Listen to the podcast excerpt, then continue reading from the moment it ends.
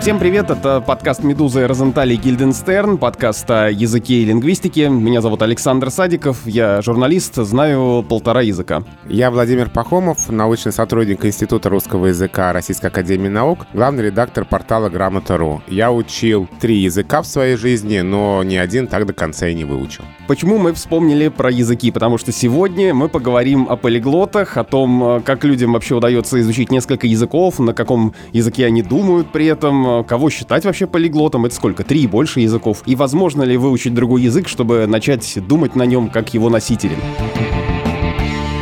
Мы пригласили в студию философа, профессора Московского лингвистического университета, приглашенного профессора университета КА Фоскари Венеция и полиглота Аркадия Неделя. Аркадий, привет. Привет. На самом деле я тут сказал, что знаю полтора языка, это такое лукавство. А ты русский э, Нет, я русский нет? не включаю, я же носитель русского языка, зачем ну его? И что? Иностранные языки мы говорим. И э, мне кажется, что вот помимо английского я немножечко знаю французский, потому что я учил его в школе. На самом деле это из серии э, я читаю и перевожу со словарем, не отрываясь от словаря, так что можно это, в принципе, отставить. Но на самом деле, вот моя учительница французского в школе говорила часто, что нужно знать несколько языков, потому что это конкурентное преимущество на работе. Все знают английский. Второй язык будет карьерным преимуществом. Этого карьерного преимущества, судя по всему, по моему знанию французского, у меня особенно не случилось. А, Володя, ты какие языки знаешь? Я учил английский язык, причем учил с первого класса и даже немножко раньше, потому что мама водила меня в не то чтобы даже кружок, а просто в нашем доме одна деятельность деятельная учительница английского, а детей дошкольного возраста собирала и что-то про английский язык рассказывала. Так что я примерно с 4-5 лет учил английский язык. Еще я учил э, немецкий с 5 класса. И внезапно на третьем курсе университета, когда перетряхнулся учебный план, поставили немецкий язык, потом он еще раз перетряхнулся, его убрали. А еще я учил чешский. То есть я учил, получается, три языка, но мой уровень владения всеми ними — это читаю и перевожу со словарем, может быть, английский чуть чуть-чуть получше. Но свободного владения и близко нет ни одним из трех. А вот теперь пойдет тяжелая артиллерия. Наш э, гость Аркадий Недель. Аркадий, скажи, а сколько языков ты знаешь? Вот э, у меня есть такие данные. Английский, иврит, итальянский, китайский, немецкий, французский. Это а уже шесть. А, я еще иврит учил. я вспомнил, что я начинал учить иврит уже там несколько лет назад. Ходил на курсы, начиная с января, но потом случился тотальный диктант в апреле, и пришлось А, ты хотел оставить. задуматься о получении гражданства Израиля? Нет, я просто съездил в Израиль на конференцию и влюбился в эту страну. И а там, хотел... а, а там Эдабер Беврит, Кен? Ну вот на таком уровне уже. Так, Аркадий, ну скажи, шесть языков больше? Вообще этот вопрос всегда мне эм, сложен, как и любому полиглоту. Почему? Потому что, когда вас спрашивают, сколько языков ты знаешь, да, то сразу стоит вопрос, знаю как? То есть могу читать свободно достаточно, либо э, читаю, говорю, пишу. Вот, это разные вещи. Значит, э, свободно свободно, вот так прямо, я думаю, что порядка десятка. Но я не считал. Более не менее свободно, опять же, не, не, не значит, что прям вот свободно, свободно. То есть в совершенстве у меня, скажем так, четыре, я думаю, языка. Нет, пять, если считать русский. То есть близких к, к родному. Это русский, английский, французский, иврит, сколько получается. Ну и э, итальянский, ну, наверное, все-таки похуже, но более-менее. А читаю достаточно свободно, я, наверное, на порядка 25-30 языках ты как э, приглашенный профессор в э, университете в Венеции, ты там на итальянском э, читаешь Да, лекции? да, я начал, когда я только-только, вот это было несколько лет назад, я, я начал по-французски, потому что они знают французский гораздо лучше, и он у них как-то, ну, бенвенуто, чем, чем английский, а, но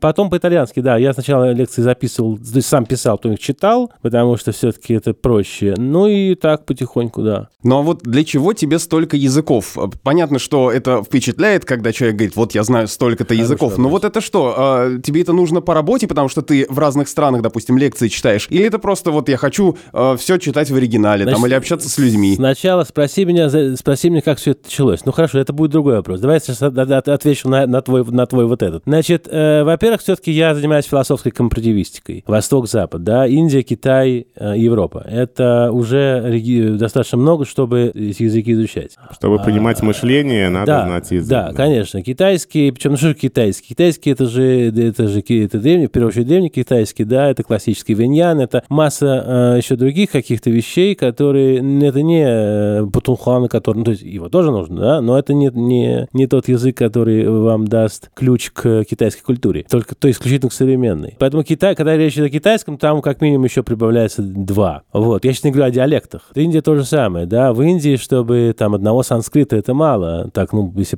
по-серьезному подходить к э, делам, потому что э, в Индии есть несколько культурообразующих языков, например, тамильский, да, это очень достаточно сложный язык. Если санскрит, он является индоевропейским, то тамильский никакого отношения к э, индоевропейскому не имеет. Это язык дравидийской группы, это тоже достаточно большая группа языков, в которые входят там тот же малаялям, каннады и прочее. И это богатейшая культура, потому что это культура древней Южной Индии, а это как раз тот регион, который меня больше всего интересует. Соответственно, нужно знать и, по крайней мере, уметь читать на нем тоже. Ну и вот так вот набирается, я не знаю, я так вот на вскидку уже там штук 15, наверное, надо как-то знать, понимаете? То есть это э, вот из серии, ага, так, э, кажется, нужно почитать тексты древнего шумера, не выучить ли мне древнешумерский? Ну, это в какой-то момент так и произошло. Я тебе так скажу, это наркотик. Как и все то, во что ты входишь и без чего ты уже не можешь, не видишь свое существование, это чисто наркотик. Для меня изучение языков — это наркотик. То есть ты прешься от изучения языков? Я прусь от того, что я должен взять, как в, в этом, знаете, был такой отличный фильм корейский, а, назывался «Воин ветра». Который ты, наверное, в оригинале смотрел. Нет, тогда еще нет. Корейский меня занялся позже, а фильм я посмотрел еще очень давно. Кстати, корейский очень, да. Вот у меня есть э, коллеги с, из Южной Кореи, из университета Сеула, с которыми я переписываюсь по-корейски. Все время прося его править мои э, имейлы, потому что и он это делает так очень э, нежно, аккуратно, по-корейски, по-азиатски, чтобы меня не обидеть. Хотя я прошу, обижайте меня, правьте мои имейлы, чтобы, ну, так. Поэтому, э, да, и как в этом фильме есть, э, так, это фильм про человека, который изобрел стиль карате, очень известный. Э. И это очень, очень красивый фильм про человека, который из ничего, да, просто вот из такого корейского хлюпика стал на тот момент самым сильным бойцом мира. И он все время говорил о том, что мне вот для того, чтобы подниматься дальше, мне нужно визуализировать некую вот гору, на которую должен взойти. Вот примерно то же самое. Ну, просто меня в какой-то момент впечатлило, когда мы с тобой встретились у тебя в гостях, и ты вышел к нам на встречу с разговорником татарского языка. Да, э, да. Буквально татарский... типа, я вот на этой неделе выучил татарский. Это примерно так звучало. Ну, я не скажу, что я выучил татарский. Я, я им действительно э, вот буквально месяца два-три назад занялся, потому что м- заведующий нашей кафедрой философии в э, МГЛУ, он татарин. И меня это подвигло на вот почему не использовать эту возможность, действительно еще вот татарский. Он не, не то, что прям сложный, но и не, и не легкий. Он где-то вот посередине. Поэтому, ну нет, ну я могу читать, но опять же говорить мне сейчас сложновато все-таки, потому что говорить я как-то немножко стесняюсь, э, даже не знаю почему. Кстати, о стеснении. А есть барьер, когда ты понимаешь, что язык знаешь, может быть, не идеально, не совершенственно, есть барьер говорить с носителем? Конечно, есть барьер. И этот барьер надо как можно раньше преодолевать. И как можно смелее. Чем, чем смелее, тем лучше. Чем раньше, тем лучше. Тут ну, просто нужна ли такая языковая наглость. Потому что есть огромное количество число людей, которые просто действительно стесняются и боятся делать ошибки. Это глупость. Но это вот это школе. Я, на, э, на, да. на, нас э, в школе это вбивают. Это там... неправильно. Это совершенно неправильная идеология. Надо начинать говорить как можно раньше, делать как можно больше ошибок поначалу и не стесняться, потому что все равно тебя э, и просить, э, конечно, носителей языка или, или знатоков этого языка поправлять тебя. Потому что это единственный способ быстро заговорить. Заговорить, да, я сейчас не говорю о том, чтобы читать или писать, но заговорить, да. Первое, что нужно выбросить э, из головы просто вот, э, это стеснение. И первое, что нужно взять в качестве такого лингвистического поведения правильно, это наглость. Не путаешься ли ты в таком многообразии языков? Ну, то есть на каком языке ты думаешь? Какой для тебя вообще родной язык? И как ты потом перестраиваешься ну, с русский, одного на другой? Русский, конечно, родной. Я э, одно время, был такой период у меня, когда я жил за границей и занимался тоже... У меня же просто, меня, меня еще, когда у меня параллельно с философским, я еще и прошел курс английской литературы в университете в Челоме, потом в Израиле. Там курс по английской литературе, например, да, он, он ведется э, на носителем языка, как правило, американцами на английском языке. То есть это фактически ты как, ну, ты как, как будто в Америке. А мне хотелось, мне хотелось действительно э, этот язык сделать, ну, как бы квази-родным. Ну, такая была мечта идиот. И мне это, в общем, получилось, потому что в какой-то момент я на нем думал, говорил, что я жил тогда в, в общаге, и вокруг меня жили, были только, в основном, американцы. И я говорил на этом языке, я его просто, как сказать, я его впитал кожей, знаете. Это, не, это что-то больше, чем выучить язык, это его э, отыметь. Вот так, если я мог бы сказать. Я его отымел по полной. И он меня. И мы с ним как слились. И действительно, в какой-то момент я э, ощутил, это очень интересное ощущение. В какой-то момент мне, читая любой текст, мне не, уже не нужен был словарь. Я в какой-то момент просто тоже, когда было вот такое тоже ощущение вот необходимости взять эту гору, вот был такой очень известный словарь Мюллера, англо-русский словарь Мюллера. Он сегодня уже устарел. Да, у меня стоит еще какое-то его издание. Это да, он, у него там штук 50 изданий, если не больше. Это классический такой вот словарь. Вот, вот этот словарь я выучил наизусть в свое время, да. Я, отталкиваясь от употребленного тобой глагола «отыметь», хочу такой вопрос задать. Вспоминая фразу из сериала «Шерлок» в исполнении Рен Адлер, я имела бы вас на этом столе прямо сейчас, пока вы дважды не попросите пощады. Ты просил пощады у языка? Хороший вопрос, очень хороший. Пощады, наверное, нет. Понимание чтобы он меня понял и увидел все мои адские усилия. Потому что у меня был действительно период, это было примерно пару лет, когда я занимался часов по 12 в сутки этим языком, ну и всем, что связано с литературой, и там с текстами писал и так далее. И до рвоты, просто до физически до рвоты. Потому что мне очень хотелось быстро догнать все, разумеется, то, что я, ну, по факту рождения у меня нету, и стать на уровень вот э, носителей, native speaker. И вот мне примерно два года понадобилось для этого, э, и понимание, да, прощения нет, понимания. Но вопрос просто на замечательный.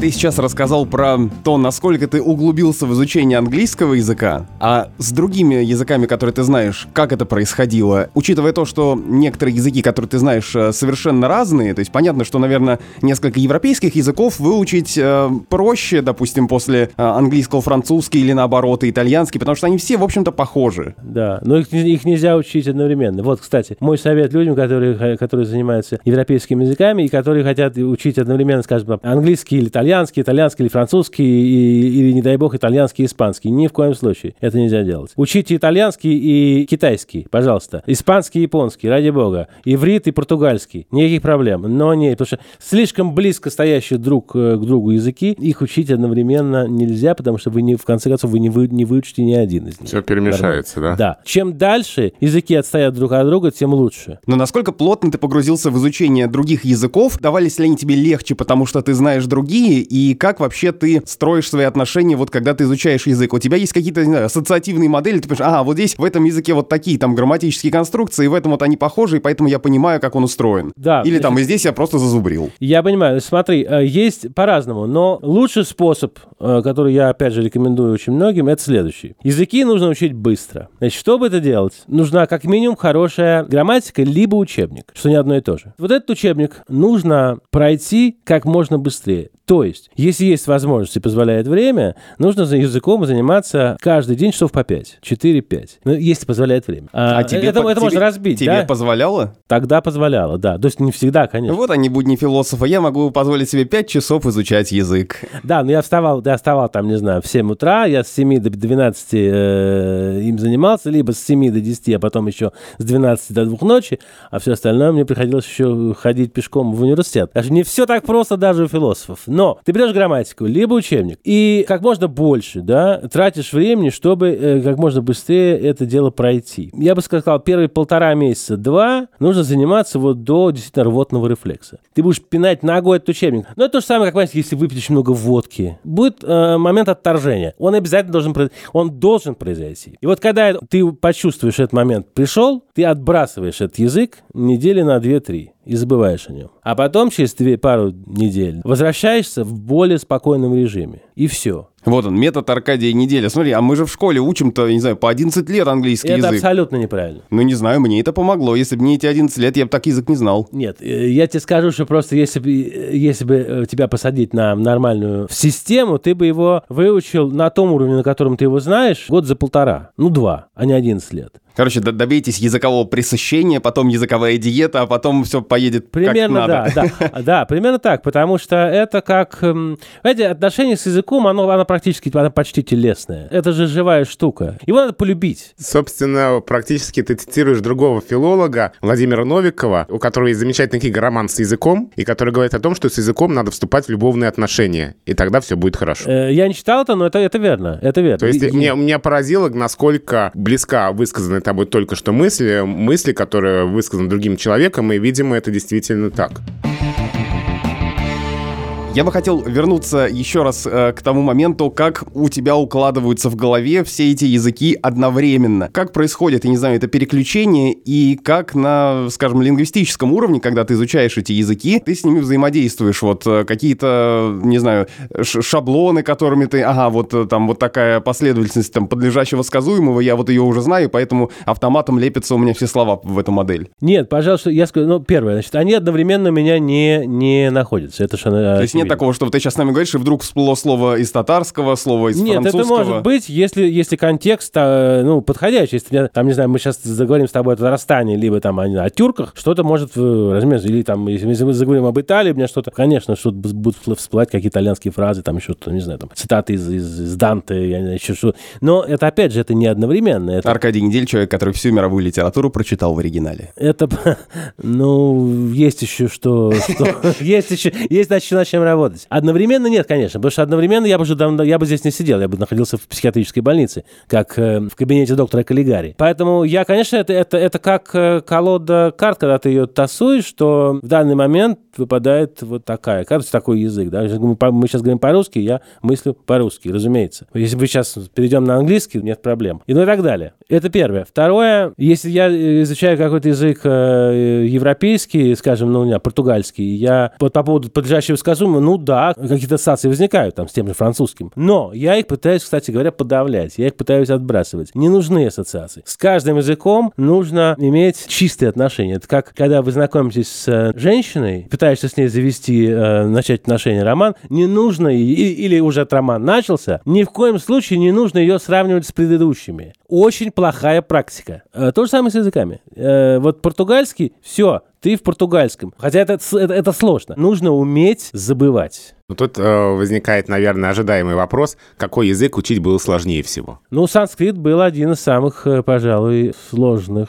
э, для... Потому что он, он, он объективно очень сложный язык. Очень сложный. И вот с ним у меня были примерно как с английским. У нас были просто вот телесные в течение нескольких лет. Шумерский очень сложный язык. Потому что он, ну, он ни на что не похож. Это, это язык э, написанный, грамматика, которая есть, там огромное количество всяких э, исключений, не говоря о том, что там письменность очень, очень сложная для запоминания. Ну, вот это да. А, лезгинский, язык Северного Кавказа, да, а, лезгинский, это дагестанский язык, один из. Очень, вообще языки Кавказа крайне очень сложные. И вот лезгинский, которым я занялся, тоже отчасти по случайно, потому что бывший директор Института философии, где я тоже являюсь сотрудником, Салам Киримович Гусейнов, он академик, он, у него лезгинский родной, он первый. Но когда с ним встретились, он говорит, а вот тоже как зашел разговор о языках, он говорит, а лезгинский знаете? Я говорю, нет, а зачем? Там философии нет. Думаю, ах, слушай, такой сказал глупость какую-то, да? Обил человека. Ну, в общем, а потом я начал думать, а как-то так, действительно, почему? Надо же попробовать. Я занялся лезгинским, хотя это было очень сложно по той простой причине, что по-русски нету ни одного нормального учебника лезгинского языка. Вообще, ни учебника, ни грамматики. То есть есть описание, но это не, совершенно не то. Приходилось как-то, как пазл складывать из каких-то вот крох. Это, он, он, он, он объективно очень сложный.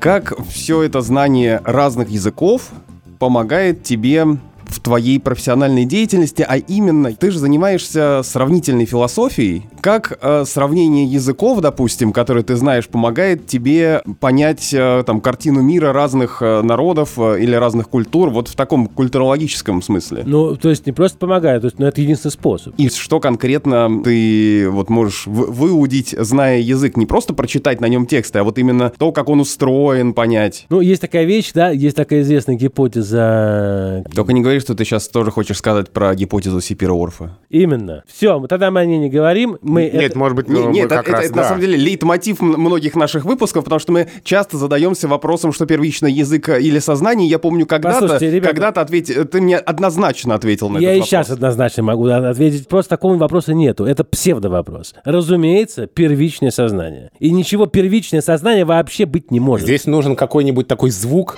Мы нашли ответ на этот вопрос вечный. Так вот, возвращаясь к языку и картине мира, вот что эм, тебе дает знание во-первых, э, Во-первых, все-таки э, мне действительно очень интересна грамматика, э, помимо прочего. Я такой странный тоже парень, который обычно грамматику терпеть люди, даже лингвистически ориентированные, а уж там филологические студенты не могут, потому что это скучная, сухая такая вот гадость, которую нужно просто вот как бы выучить, зазубрить и забыть. Ну, сделать ее, так сказать, опустить ее на уровне бессознательного, и чтобы она работала, как у нас работает ру- русская грамматика. А 90% э, носителей русского языка не знают русской грамматики. Но меня не интересно, мне интересна грамматика, потому что мне интересно, потому что для меня это абстрактный механизм, и мне интересно, как это работает. Так или иначе, э, любая грамматика, это она уникальна, она влияет на мировосприятие, безусловно. Да? Потому что когда у тебя в языке, например, 26 падежей, как в венгерском, или же у тебя язык аналитический, то есть беспадежный, где нету, нету, да, где нет флексии и прочее, как, например, английский или китайский. Конечно же, это влияет на восприятие мира. Или у тебя язык синтетический, как у нас, например, русский,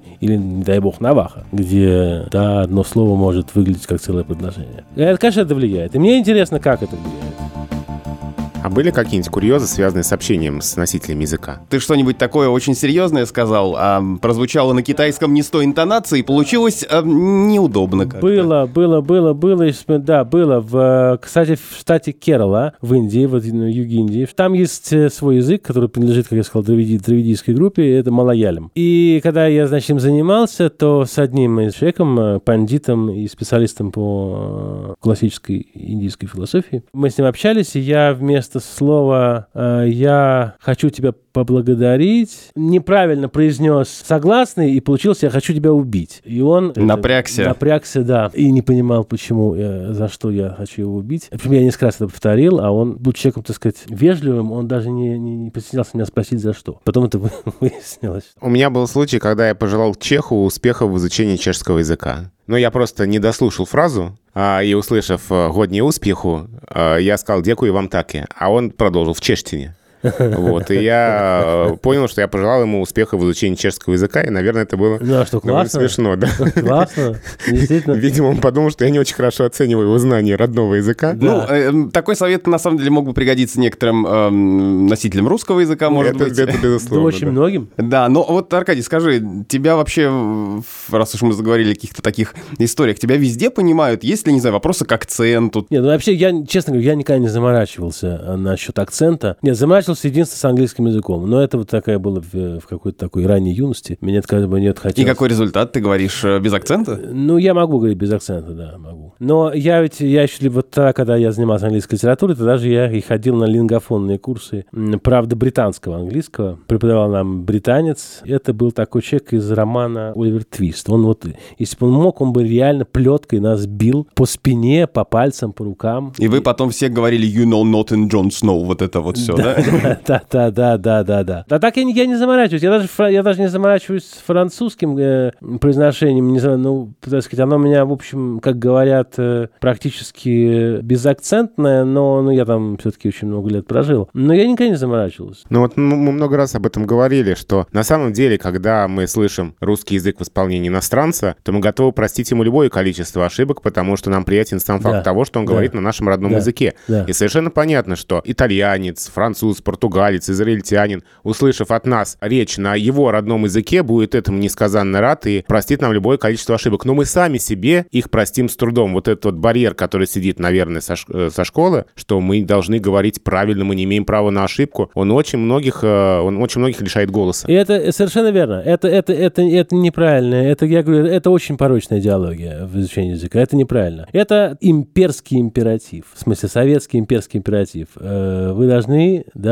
быть э, э, лучше, святее самого Папы Римского. Можно анализировать истоки вот этого вот, э, но это неправильно. Это, это неправильно. А возможно ли выучить другой язык так, чтобы не просто говорить так же, как носитель, там, без акцента и все такое, но и вот, по сути, проникнуться духом и культурными кодами и начать думать как носитель этого языка? Или это невозможно, потому что изначально ты произошел из другой культуры? Мне удалось с английским э, в, ну, в какой, в некоторой достаточно, скажем, большой степени мне это удалось с английским. Потому что я даже, ну, не говоря о том, что я там писал всякого рода научные прочие эссе, статьи и прочее, но я по-английски, например, написал сценарий sci-fi фильма Вполне такой себе полноценный сценарий, 120 страниц. Но только в качестве такого э, упражнения. И давал его многим людям читать, и, в общем, ну, как-то это вполне. Я хочу вспомнить э, Розенталя без Гильденстерна, который говорил о том, что для него, для него же русский язык не был родным, а он родился в Польше. Да. И он говорил о том, что в его голове три языка, русский, польский и итальянский, делят сферы влияния. Вот а можешь ли ты сказать, что в твоей голове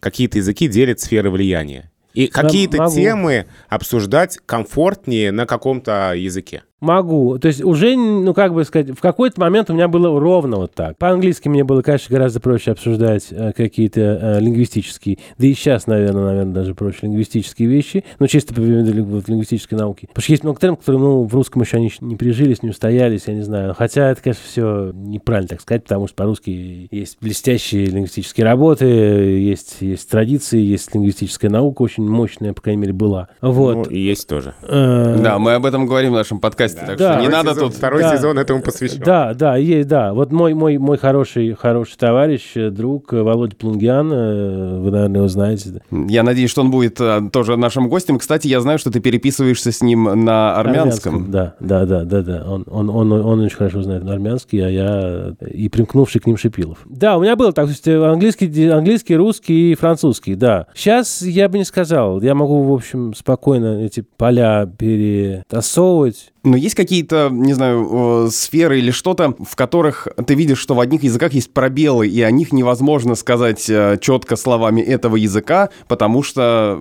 там этого нет, или что какие-то лакуны там, э, и ты понимаешь, что вот здесь, конечно, хорошо бы говорить э, понятиями, там, не знаю, английского языка или китайского, ну, или ну еще да, что-то. ну, конечно, ну, конечно, конечно, есть такие вещи. Ну, не знаю, ну, конечно, там, ну, когда мы обсуждаем индийскую философию, да, и какие-то вещи, вот, особенно буддизм там тот же, да, буддизм очень популярен. Огромное количество книг, из них там процентов 90 таких попсы, чем это их есть хорошая попса. Там огромное количество терминов, вещей, которые, ну, они просто непереводимы. Скажем, непереводимо слово «дхарма». Его невозможно перевести. Можно его как-то описать, как-то можно. Но его никто не переводит уже, потому что его или нирвана. И таких слов много. Это те слова, которые мы, мы, мы все знаем, да? Таких слов много.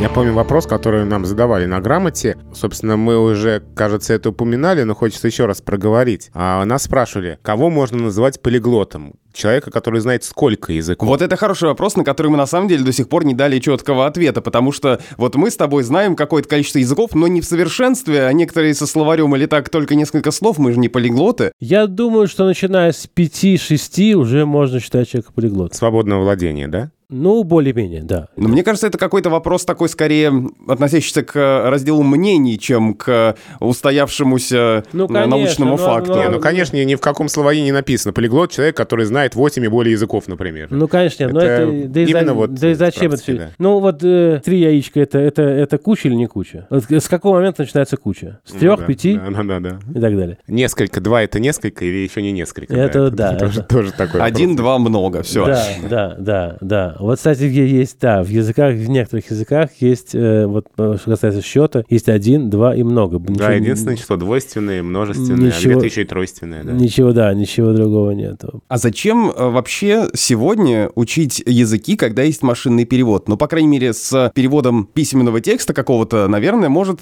справиться и Google. Google переводчик или Яндекс. Вот мы выясняли в этой студии с лингвистом Александром Пиперски в эпизоде про компьютерную лингвистику, что, в общем, сейчас очень часто, особенно если речь идет, допустим, про английский язык, Google и Яндекс переводят письменный текст не хуже, в общем, любого студента и уж точно быстрее. Он переводит прилично, э, но все-таки это еще далеко не, не совершенно. Потому что есть огромное количество вещей, которые он... он, он, он, он же... Что такое, что такое компьютерный перевод? Да? Что такое Google, Яндекс и прочие все, все вот эти вот игрушки, которые переводятся. Это же перевод абсолютно техни... Он переводит сим... Он, он не переводит смысл. Потому что для Google переводчика смысла не существует. Он переводит какие-то блоки. Поэтому э, если возникают какие-то сложности э, смысловые или какие-то оттенки, какие-то тонко, ну, более-менее тонкости, да, там, вплоть до даже бывают какие-то курьезные ситуации, то машина с этим не справится. Ну, это пока. Ну, это пока. Ну, дальше- Нейронные сети быстро учатся. Дальше посмотрим. Я не верю, что э, машина сможет когда-нибудь перевести так же, как это делает человек. То есть, ну, э, описание какого-нибудь лекарства, либо о том, как, как пользоваться утюгом, или вот, вот текст э, вот подобного уровня, да, вот такого плана. Вот это, наверное, конечно, переведет Google без всяких проблем. Но я не думаю, что Google сможет перевести Пруста, Кавку э, так же хорошо, как это делали переводчики. Да и не нужно. Ведь мы переводим, когда мы переводим, мы переводим ведь не слова, мы переводим смыслом, переводим культурные коды, когда это речь идет об, о большой литературе, да? Ты продолжаешь учить языки вот э, там, вот прямо сейчас? сейчас? Сейчас да? меньше. Нет, сейчас я занимаюсь, э, вот я сейчас, сейчас, да, я занимаюсь э, татарским, ну, в, в свободное, что называется, от работы время. Ну, а пока ты ехал к нам в студию, ты какой язык учил? Пока я ехал... Латышский, наверное. Пока я ехал латышским, да, немножко занимался тоже. У меня есть приятель, который живет в Риге. То есть со всеми приятелями, которые живут в других странах, ты разговариваешь на их языке? Я пытаюсь так. Но я, я, я пытаюсь себе, как вот Чехов из себя выдавливал раба, я выдавливаю из себя стесня... стесняющегося. Раньше я был очень стеснительным. Я тоже, для меня было заговорить кем-то на, на том же английском, или для меня это было ужасно совершенно. Это было... Very good, салям алейкум, бонасера, вас издаст. Да, да, да, да, да, да, да. Я, я начинал краснеть, бледнеть. Из меня было не выдавить ни одного слова. Это когда я был, был в пятом-шестом классе, я был ужасно стеснительный. Поэтому я все это выдавливаю. Нет, когда я выехал к вам в студию, я читал очередную, очередную статью о коронавирусе. Это сейчас мой главный герой. Я сейчас книжку пишу про это. То, что просили написать об актуальности, вообще о том, как коронавирус изменил наше с вами сознание. Он из континуума сознания он сделал карантинуум сознания. Вот, и это интересная трансформация. О том, как э, коронавирус изменил русский язык, мы говорили в одном из предыдущих выпусков нашего подкаста о новых словах, которые появились в русском языке в связи с э, эпидемией, пандемией и всеми подобными другими новостями. Большое спасибо. Сегодня мы говорили о полиглотах с Полиглот. практикующим полиглотом, да, философом, профессором Московского лингвистического университета Аркадием Неделем. Аркадий, спасибо. Спасибо, Саша. Спасибо, Володя. Это подкаст «Медуза» о языке и лингвистике Розентали Гильденстерн. Меня зовут Александр Садиков, я журналист. Я Владимир Пахомов, научный сотрудник Института русского языка РАН, главный редактор портала Грамота.ру. Подписывайтесь на этот и другие подкасты «Медузы». Мы есть на всех основных платформах. Пишите нам письма на почту подкаст собакамедуза.ру Io и слушайте подкаст э, об жизни и отдыхе в Латвии Лаби, где есть выпуск о латышском языке, о том, зачем его учить. Он называется «Палдис, давай Лаби Чау». И подкаст э, «Что случилось?» наш ежедневный новостной подкаст, который рассказывает каждый будний день о главных событиях в мире и в России. До новых встреч!